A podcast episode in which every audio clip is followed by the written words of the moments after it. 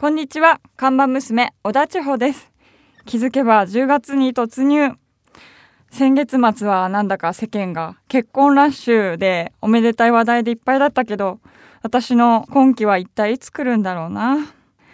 まあこのお店もリニューアルしたことだし2015年も残り3ヶ月頑張っていこちょうちゃんお疲れ様。うお疲れ様です。いやー最近結婚の話題来てるね。来てますね。ねえ。この流れに乗りたいですけどね。乗りたい。はい。そうか。ねちょうちゃんのどうかな？来るかな？波がね。あんの？そういう。いやもう何の波風も立ってない。立ってないんだ、はい。立ってないんだ。そうだよな。もうねでも10月入ったけどさ、はい。9月はね結構忙しかった俺。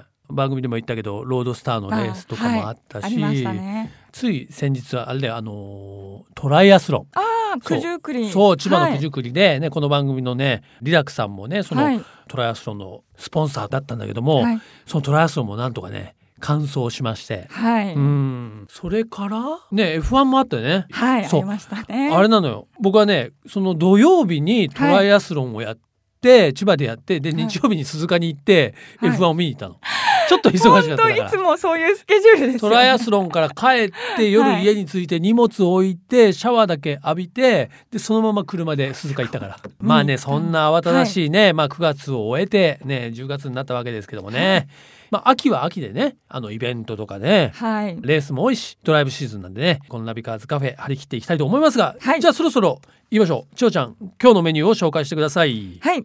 今日のメニューはトヨタシエンタです。はい。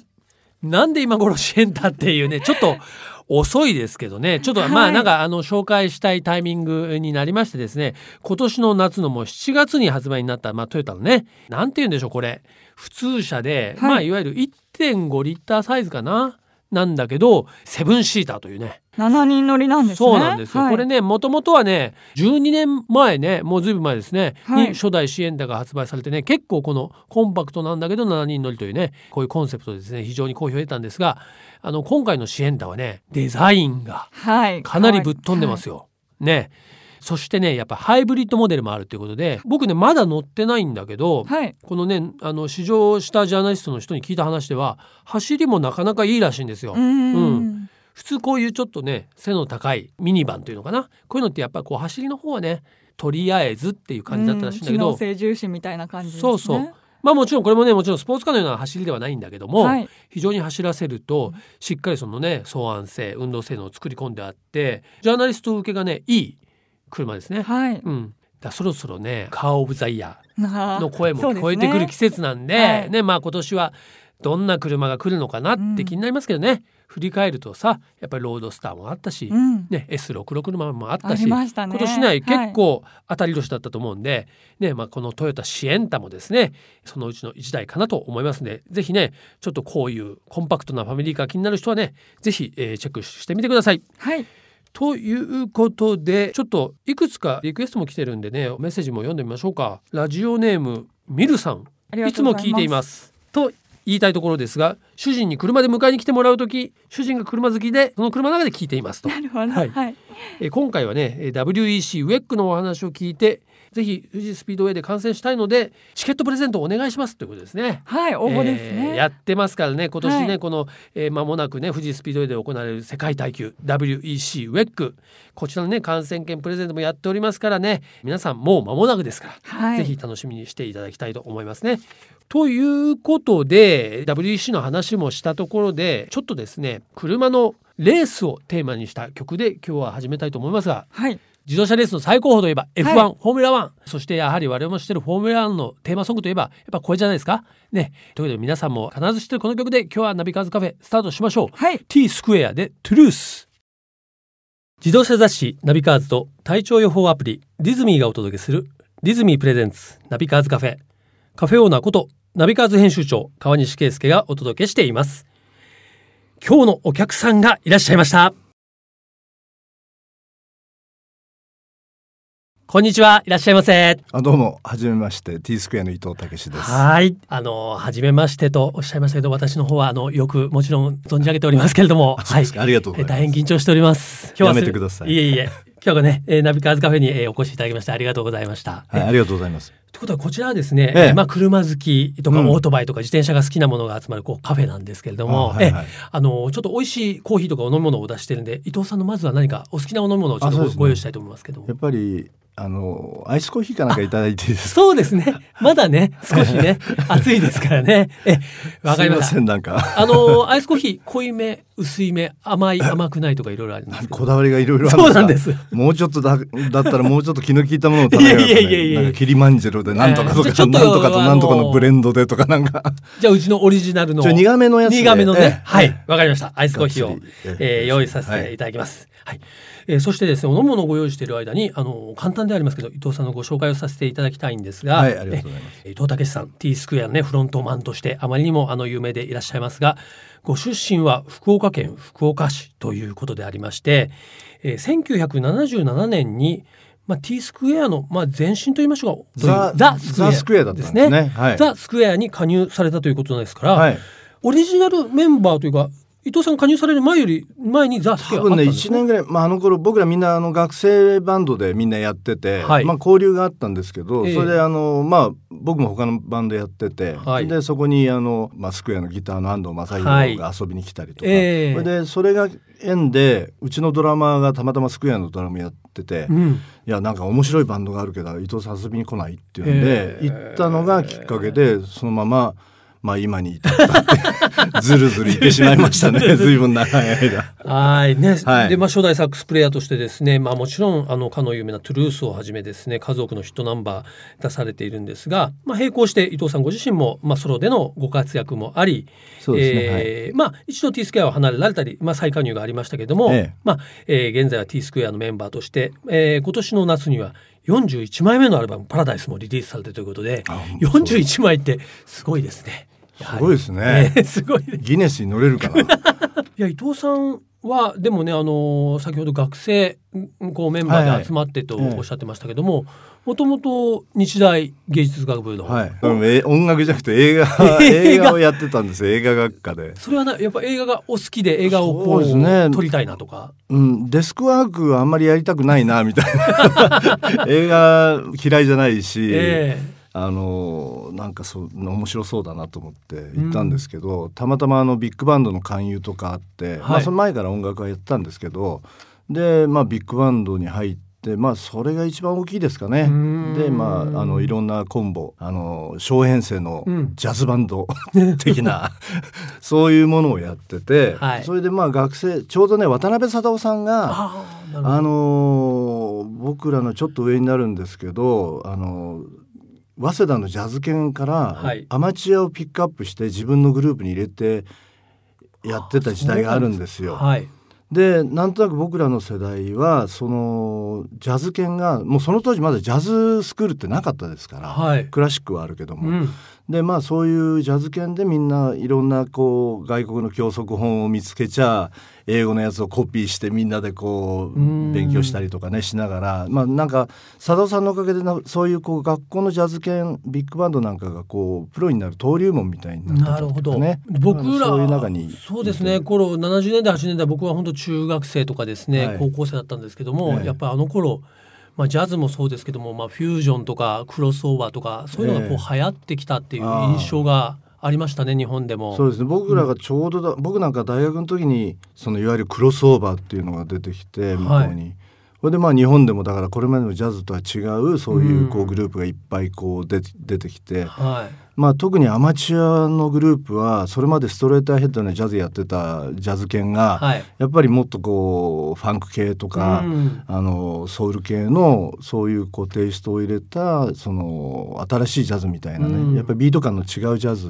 うん。をなんかやり始めた時だったんで。やっぱこうライブの盛り上がりがまたジャズとね全然こう違う感じがしますね。もっとちょっとロックポップ的なテイストがこう入って。あそうですね。あのやっぱりグルーヴが違いますからね、え。ー、やっぱりなんかこうジャズっていうとなんかこう酒を飲みながらこう渋い感じでいきますけど まあスクエアのサウンドなんてね F1 のテーマに、はいね、あの代表されるようなどっちかというとあの昼間のなんか疾走感のあるみたいな、そういうノリですね。TRUTH に関しては本当ロックですよね。ビートはまあ一応8ビートですからね、えー、あれね。だからやっぱりそういうなんかこうまあ本当にもう当時ちょうどそういうものがこうクロスオーバーしてきて、まあフュージョンしたっていう感じですけどね。でもそれこそ TRUTH なんてこうまあフュージョン的なもうインストゥルメンタルとしても最大級のヒット曲じゃないですか。ありがとうございます。いやね、いやたまたまねこれ誰でも知ってますもんね。いやたまたまですよね。たまたまなんですか。たまたまですよ。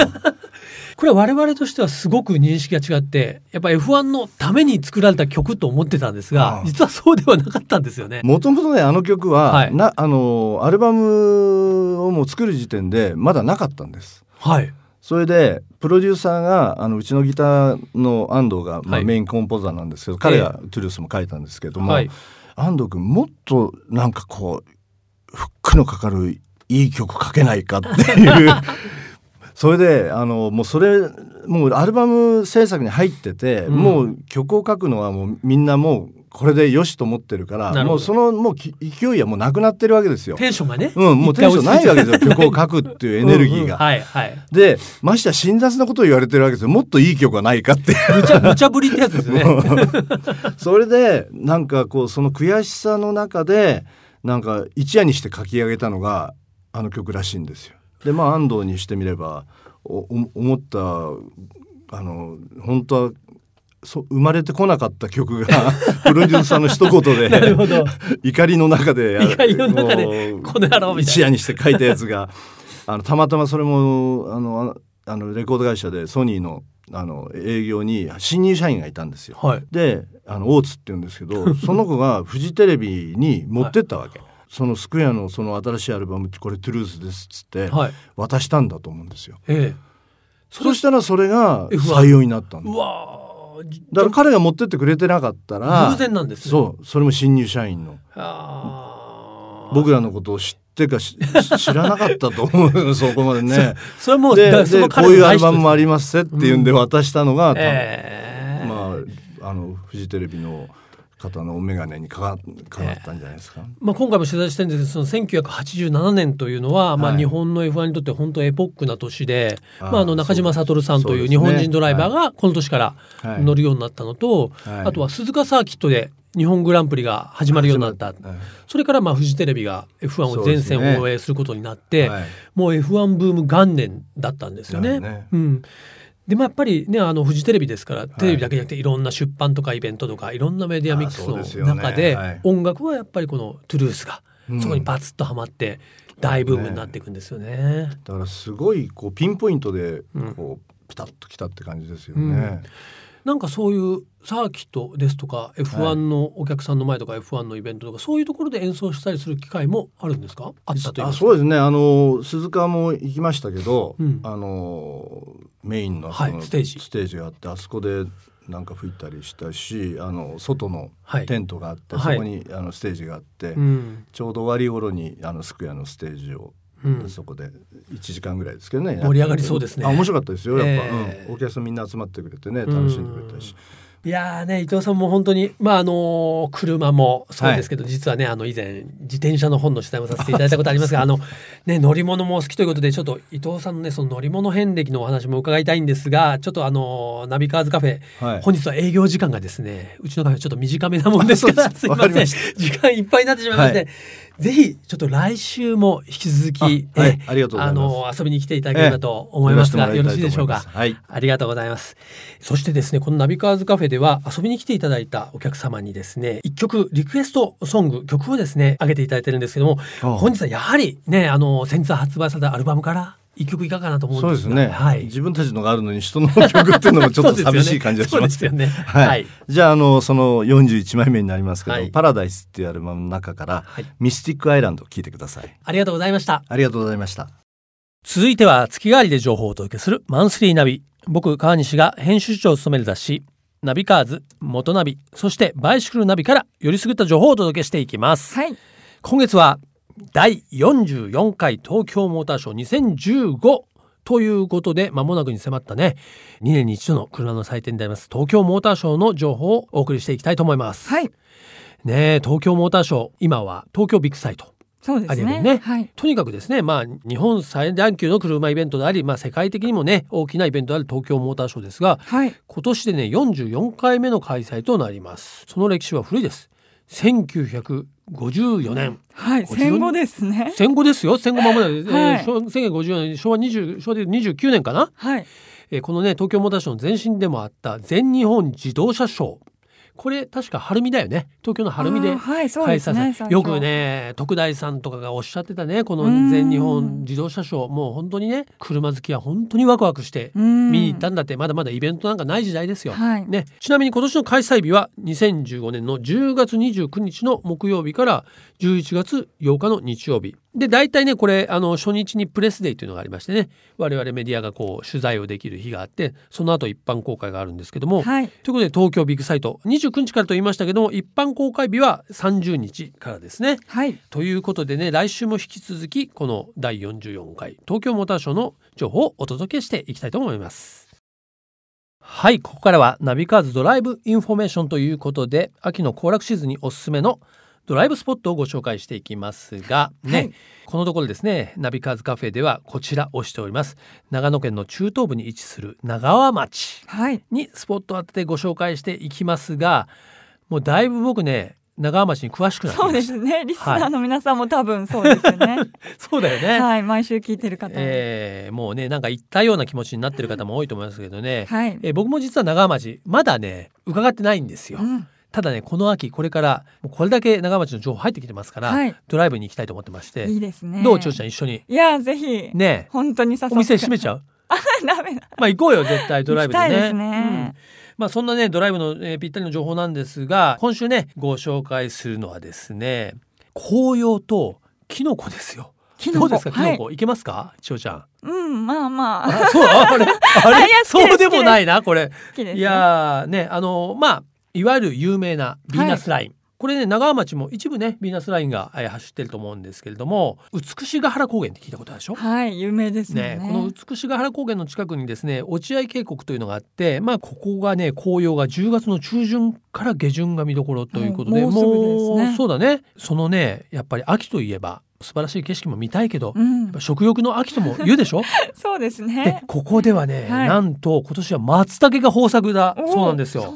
ということでこのね、えー長浜町の和田宿っていう昔のねこう中山道の宿場町があるんですけど、この和田宿ステーションというところでですねこの松茸をはじめとするねキノコがまあ実際買ったりですね食べられるのかなと思うんですけども松茸どうよちょっとこれいや、めったに本物の松茸は 食べないですよね。ちょっとこうパチモンっていうか松茸風っていうのはね。はい。だからまあこの、のね今年はぜひねこの長浜町に行ってですねこの和田宿ステーションで売ってますけどね本物の豊作のね、この松茸。あのまあ収穫がね大体9月の終わりから10月中旬に収穫のピークを迎えるそうなんででもやっぱり国産の松茸ですから、うんはっきり言ってなんていうのよそで買うより産地だから安いと思いますけど、うんうんとは言ってもやっぱ 100g 何千もするもんですよそう。ですね。